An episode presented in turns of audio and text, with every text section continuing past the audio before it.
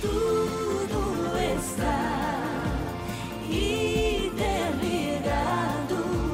como se fôssemos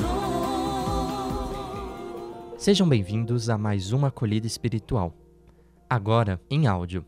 Acompanhe o podcast dessa semana.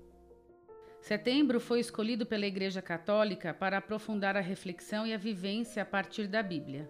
Essa dedicação é atribuída à comemoração de São Jerônimo, pois foi ele quem traduziu a Bíblia dos originais hebraico e grego para o latim. Por isso, contribuiu imensamente para divulgar a palavra de Deus. A Bíblia é uma das mais antigas obras literárias da humanidade e é o livro mais reproduzido em todo o mundo. Trata-se de uma das maiores obras da cultura humana, um produto de valor inestimável. Portanto, para entender a nossa história e compreender a sociedade, é preciso ter algum conhecimento deste livro. Ele é muito marcante, pois inúmeros aspectos culturais têm suas raízes em textos bíblicos e nossa linguagem está impregnada de seus conteúdos. Os cristãos acreditam que Deus falou para o povo através de pessoas que ele mesmo os escolheu para essa finalidade, mas, sobretudo, falou e transmitiu sua palavra por meio de seu próprio Filho Jesus Cristo. Para além desses aspectos, é notável que, em diferentes tradições culturais e religiosas, a palavra é central. Entre os povos guaranis, por exemplo, a palavra é situada no coração de Deus, o que determina por si mesmo a natureza e a história dos homens. Para os guaranis, a palavra é tudo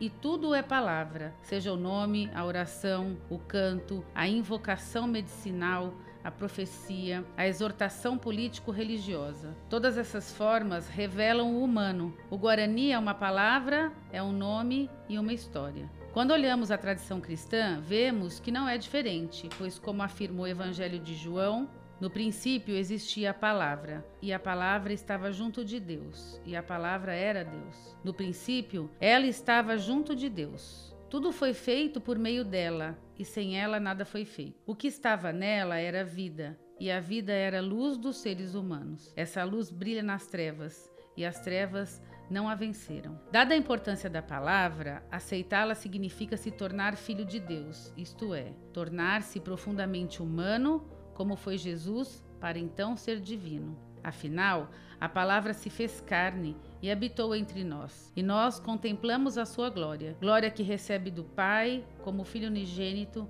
cheio de graça e de verdade. Nesse mesmo sentido, reconhecendo a boa nova de Deus, o salmista também canta: A tua palavra é farol para os meus passos e luz para os meus caminhos. É necessário que, reconheçamos que a palavra tem força, muita energia, tem sopro da vida. A tradição judaica afirma que melhor nada fazer do que transformar algo em nada. Isso vale também para o uso da palavra. Talvez seja melhor nada falar do que transformar a fala em nada. As nossas palavras devem produzir vida e vida em abundância. Assim que possamos, durante o mês da palavra, fazer geminar a vida com seus frutos de justiça e de paz. Avancem para as águas mais profundas e lançai vossas redes. O evangelho desse início do mês da Bíblia questiona-nos sobre as nossas atitudes, muitas vezes marcadas pelo desânimo, pela acomodação, pela desesperança. Numa situação semelhante,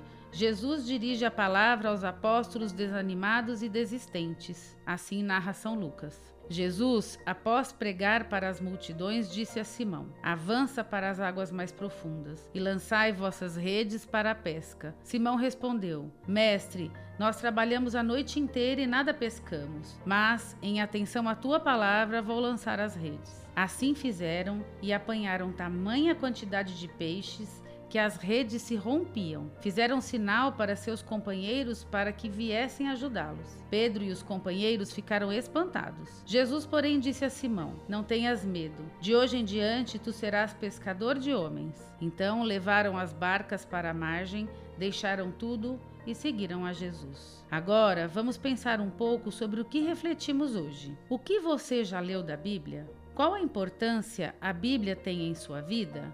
Qual o significado da palavra para você? O que significa para você lançar as redes para as águas mais profundas? Que tenhamos todos coragem de avançar e que neste mês da Bíblia nós verdadeiramente saibamos viver a palavra. Essa foi a acolhida espiritual da SAEA. Para acompanhar outras, fique ligado nos nossos canais e redes sociais. Até a próxima semana. Yeah.